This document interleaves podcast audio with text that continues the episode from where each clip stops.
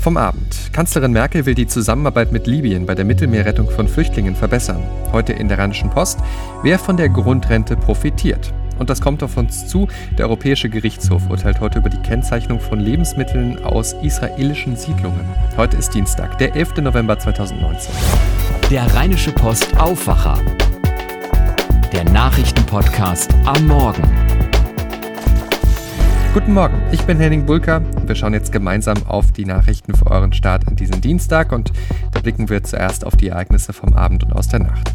Bundeskanzlerin Angela Merkel, die ist ja in Italien gewesen und hat dort auf ihrem Besuch mit Ministerpräsident Giuseppe Conte gesprochen. Hauptthema der Umgang mit den Menschen, die aus Afrika über das Mittelmeer nach Europa flüchten. Merkel hält bei der Seenotrettung der Migranten die umstrittene Kooperation mit der libyschen Küstenwache für verbesserungswürdig. Das sagte sie gestern Abend in Rom. Deshalb ist die Ausbildung der libyschen Küstenwache auch von großer Bedeutung. Und äh, natürlich geht es darum, dass wir vernünftige Standards haben. Die haben wir nicht überall in Libyen, das ist richtig.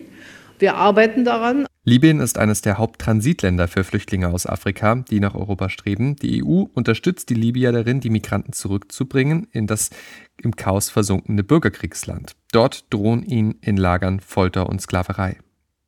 Boliviens Staatschef Evo Morales ist ja nach den anhaltenden Protesten zurückgetreten. Nun hat er auch das Land verlassen, Richtung Mexiko. Das Land habe ihm Asyl angeboten. Dafür sei er dankbar, hat Morales getwittert. Er will aber bald wieder nach Bolivien zurückkehren. In dem Land droht die Gewalt zwischen Anhängern und Gegnern von Morales zu eskalieren. Barrikaden brennen, Straßen und Plätze sind besetzt. Jetzt will wohl das Militär eingreifen. Schauen wir jetzt auf das, was ihr heute in der Rheinischen Post lest. Und da geht es auf unserer Titelseite heute um ein Thema, das alle Schülerinnen und Schüler und damit auch ihre Eltern betrifft. Wenn der Lehrer nicht ganz normal Lehramt studiert hat und so in seinen Job gekommen ist, sondern wenn Seiten- und Quereinsteiger den Lehrerjob übernehmen. Darum geht's also Menschen, die kein entsprechendes Studium absolviert haben, aber dafür anderweitig vorher weitergebildet worden sind. Die Länder sehen das als Maßnahme gegen den Lehrermangel und auch mit dem neuen Schuljahr sind deutschlandweit viele Seiten- und Quereinsteiger als Lehrer eingestellt worden. Das hat eine Umfrage unserer Redaktion bei den 16 Kultusministerien ergeben. Der durchschnittliche Anteil von Seiten- und Quereinsteigern bei neu eingestellten Lehrern in den Ländern lag demnach bei rund 16 Prozent. Die Unterschiede sind aber gewaltig, so führt Berlin das Feld mit weitem Abstand vor den anderen Ländern an. NRW liegt knapp unter dem Durchschnitt. Das Schulministerium hier in Nordrhein-Westfalen sagt, Seiteneinsteiger sind mit ihrer persönlichen Berufsbiografie vielfach eine Bereicherung für das Schulleben. An Grundschulen, wo in NRW die meisten Lehrkräfte fehlen, da dürfen sie offiziell nur die Fächer Kunst, Musik, Sport und Englisch unterrichten. Die Praxis sehe doch vielerorts anders aus, sagt die Gewerkschaft Erziehung und Wissenschaft. Häufig sei der Mangel so groß, dass die Seiteneinsteiger nach kurzer Zeit auch andere Fächer unterrichteten. Das gelte besonders für Vertretungslehrer. Wie steht ihr zu dem Thema? Diskutiert mit auf RP Online. Reinigungskräfte, Friseure, Lagerarbeiter, Hotelangestellte. Millionen Menschen verdienen zu wenig, um später eine auskömmliche Rente zu bekommen. Die Grundrente, beschlossen von der Großen Koalition, soll helfen. SPD-Übergangschefin Malu Dreyer sprach von einem sozialdemokratischen Meilenstein. Doch von der Opposition kommt Kritik. Die Parteichefin der Linken, Katja Kipping, sagte zum Beispiel, die Grundrente sei zwar für ein paar Menschen eine Verbesserung, sie bleibe aber weit hinter dem Erforderlichen zurück. Aber wer genau darf sich jetzt Hoffnung auf die Grundrente machen? Und ist der GroKo-Beschluss jetzt fair oder nicht? Fragen, die meine Kollegin Laura Harlos der RP-Wirtschaftschefin Antje Höning gestellt hat. Bis zu 1,5 Millionen Menschen mit kleiner Rente werden ab 2021 Aussicht auf einen Zuschlag haben. Die Frage, wer genau profitiert denn nun von der Grundrente? Die Grundrente ist so konzipiert, dass Menschen, die 35 Jahre lang eingezahlt haben, aber nicht besonders viel aus der Rentenkasse rausbekommen, davon profitieren sollen. Konkret geht es dabei darum, dass man maximal auf 925 Euro Rente im Monat kommt. Wie ist das denn, wenn ich jetzt zum Beispiel noch eine Villa habe oder, oder was anderes? Muss ich, dann, muss ich dann Angst haben, dass das auch mit eingerechnet wird und ich nicht berücksichtigt werde mit der Grundrente?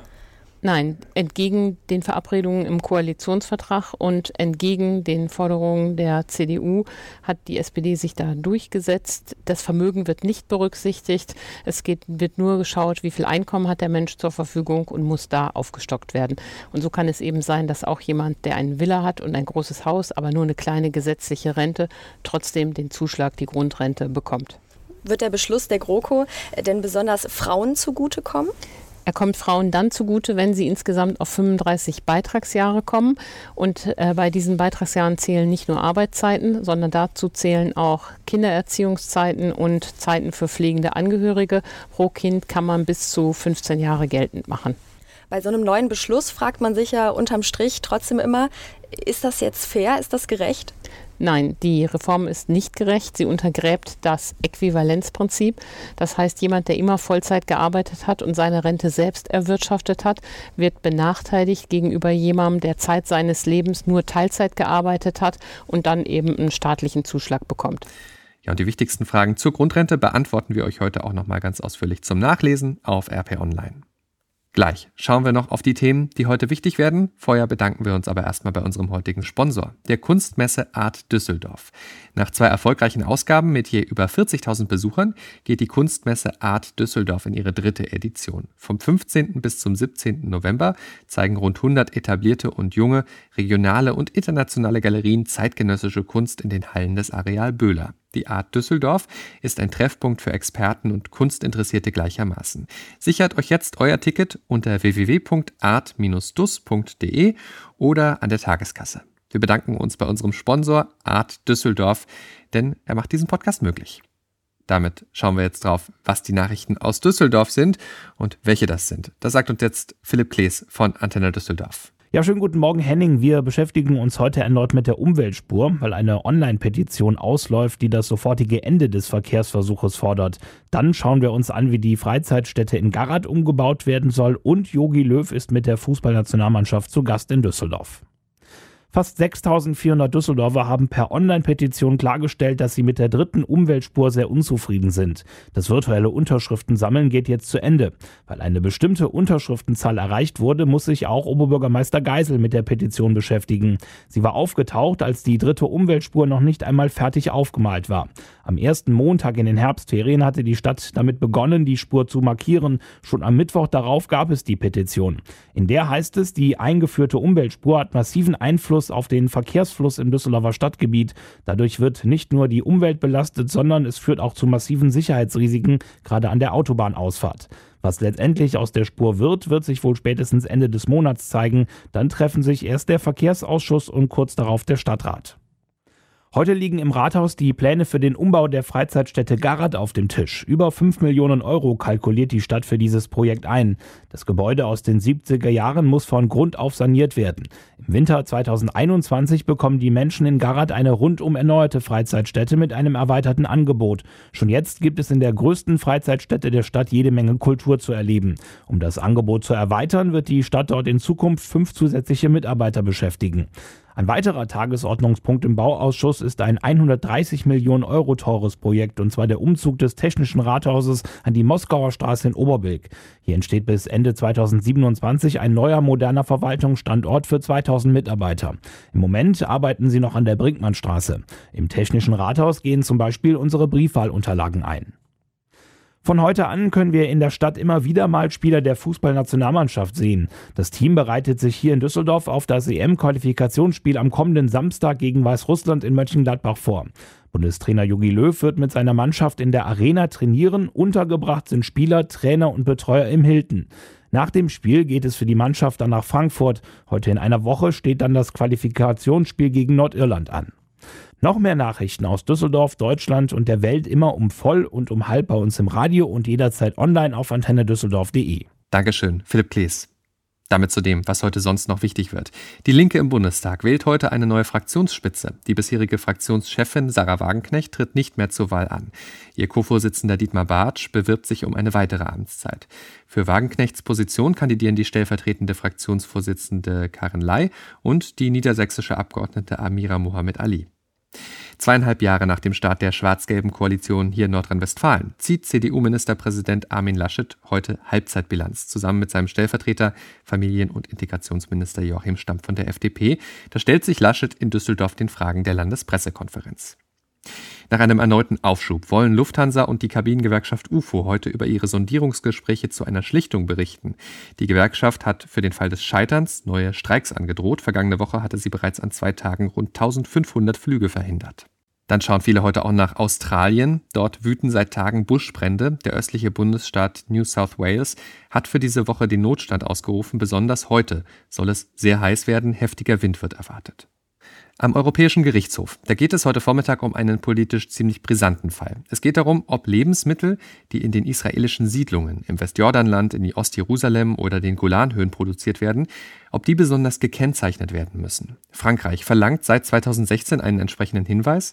Eine jüdische Organisation und ein Unternehmer haben dagegen aber geklagt. Der Europäische Gerichtshof soll nun klären, ob eine solche Vorgabe nach EU-Recht nötig oder zumindest zulässig ist. Sarah Geiserde berichtet für die Deutsche Presseagentur aus Brüssel. Um welche Lebensmittel geht es denn konkret? Also da gibt es eine ganze Reihe. Es geht unter anderem um Obst und um Gemüse, Äpfel zum Beispiel von den Golanhöhen, aber auch Paprika, Galia-Melonen, Stangenbohnen. Es geht auch um Wein, also schon einiges, was wir da im Laden so wiederfinden täglich. Warum ist denn die Kennzeichnung so umstritten? Also da spielen mehrere Aspekte eine Rolle. Israel hatte vor über 50 Jahren unter anderem das Westjordanland, Ostjerusalem und die Golanhöhen erobert. Die Vereinten Nationen stufen diese Gebiete als besetzt ein und die EU sieht die israelischen Siedlungen dort äh, nicht als Teil des israelischen Staatsgebiets an. Für die einen erfordert das auch eine entsprechende Herkunftsbezeichnung. Also im Grunde, dass da nicht Israel als Herkunftsland ausgegeben wird, sondern dass klar wird, die kommen aus dem Westjordanland zum Beispiel. Ja, genau. Eine Kennzeichnung ist nach Ansicht von Kritikern eine Grundlage für umstrittene israelkritische Boykotte.